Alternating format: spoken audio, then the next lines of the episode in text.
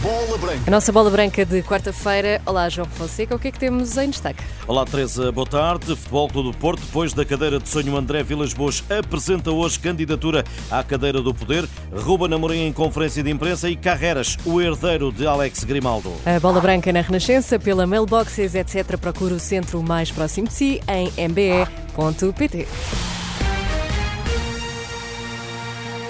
Boa tarde, sob o lema Só há um Porto. A nova cadeira de sonho de André Vilas Boas é de Pinto da Costa. A oficialização da candidatura acontece ao início da noite, 19 horas, Alfândega do Porto. O antigo capitão Jorge Costa já ontem garantiu apoio, estará entre os cerca de 700 convidados. Nomes e projetos. Afinal, quem é que vai à luta ao lado do ex-técnico dos Dragões? Vilas Boas avança em ruptura com a atual política do clube e com a gestão de Pinto da Costa. Nesta bola branca, a visão de quem com ele partilhou balneário em Coimbra e no Dragão. Emílio Rafael, metódico, próximo de todos, uma relação que cultivou com José Mourinho e que nesta fase da sua vida saberá capitalizar caso venha a conquistar a cadeira do poder. Acredito que seja muito também pelo o exemplo que teve do José Mourinho, não é?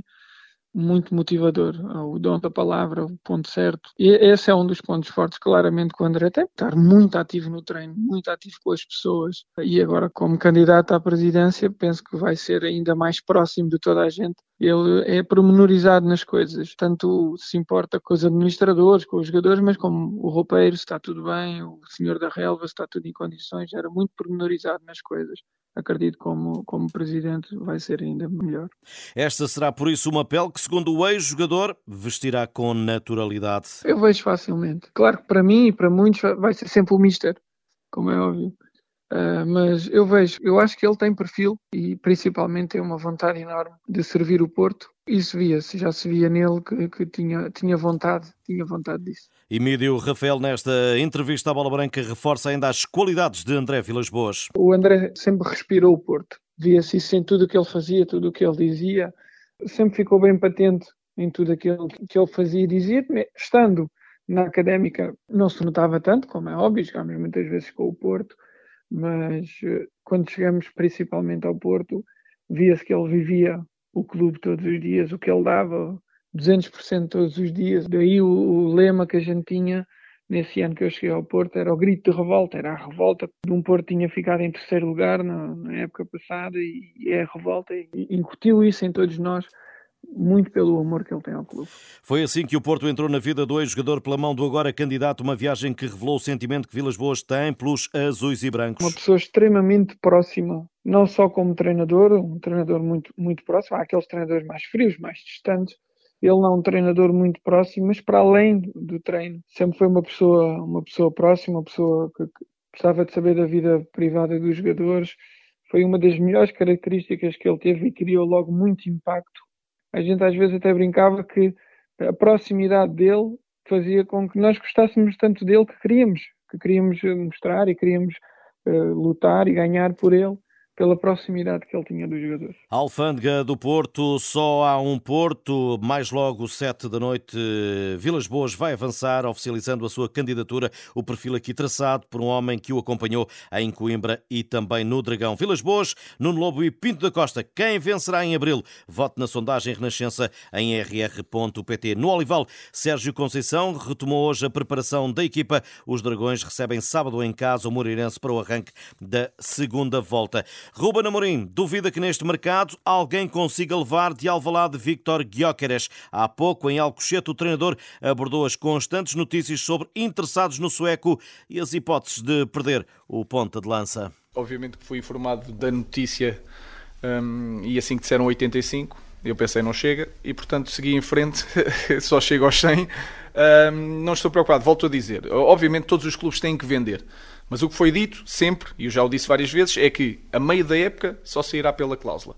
Não, não, não falei, sinceramente, não falei com o Viana sobre isso, nem apenas ouvi o número e pensei logo que não chega e segui em frente. À margem do mercado, o Sporting arranca a segunda volta amanhã em Vizela, mais 17 jogos pela frente e num contexto de, diz o treinador, maior dificuldade. Espero uma segunda volta ainda mais difícil do que a primeira e, portanto, o que nós temos que pensar é que cada jogo tem a sua história, não interessa a classificação, ganhando o nosso jogo, ninguém nos ultrapassa e, portanto, é esse o, o nosso, uh, o nosso lema, digamos assim. E que Vizela espera o Sporting? O último resultado é muito enganador. É uma equipa que faz 33 remates, que tem mais posse de bola que os adversários, quanto a mim tem uma excelente ideia e foi, eh, eh, foi surpreendente para nós um treinador chegar e em tão pouco tempo meter uma equipa a jogar em posse, com, com muita tranquilidade, com guarda-redes quase às vezes no meio campo. Eu diria que fiquei bastante surpreendido e, e o foco foi, máximo foi demonstrar aos jogadores com imagens uh, que o resultado, que nem sempre o futebol o resultado conta a história toda. Sem Justo está recuperado, Coates deve recuperar a titularidade. Ruben Amorim conferência de imprensa, jogo amanhã 20 e 45 em eh, Vizela. O espanhol Ruben de La Barrera, treinador dos vizelenses, fala daqui a pouco às 13 e 30. Mi pie izquierdo es mi mayor tesoro y ahora es para Benfica. ¡Vamos! Foi assim, já perto da meia-noite, que o Benfica apresentou o sucessor da camisola 3 de Alex Grimaldo. Álvaro Fernandes Carreras foi oficialmente apresentado e tentará fazer o que ainda não foi feito por Jurasek e Bernat, confiante ter subido um patamar na sua carreira, disse o espanhol à BTV. Foi um passo em frente. Estou muito grato pela confiança e com vontade de começar já dar tudo de mim, ajudar e atingir os objetivos. Emprestado pelo Manchester United, após ter falhado nas mesmas condições os últimos meses ao serviço do Granada. Os meses que passei na Liga Espanhola não foram perfeitos porque passei mal, mas ajudou-me a crescer. O espanhol herda agora a pesada herança de Grimaldo e também o número da camisola, o 3. Ah,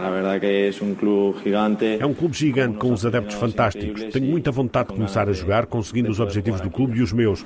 Poder conseguir os objetivos do equipo e os individuais.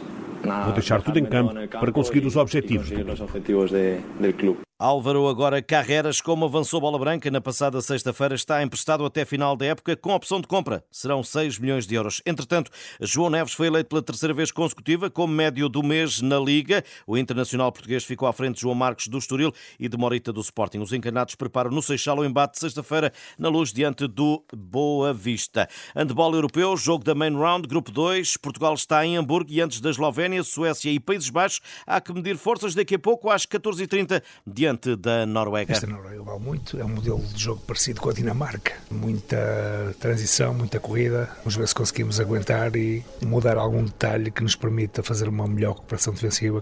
Paulo Pereira, o selecionador de handball, hockey em patins, jogo grande em Alvalade para a Liga dos Campeões, mais logo 19h30, Sporting Benfica, é uma partida de atraso da segunda jornada. Estas e outras notícias em rr.pt. Boa tarde e bom almoço. Obrigada, João. Amanhã mais, à mesma hora.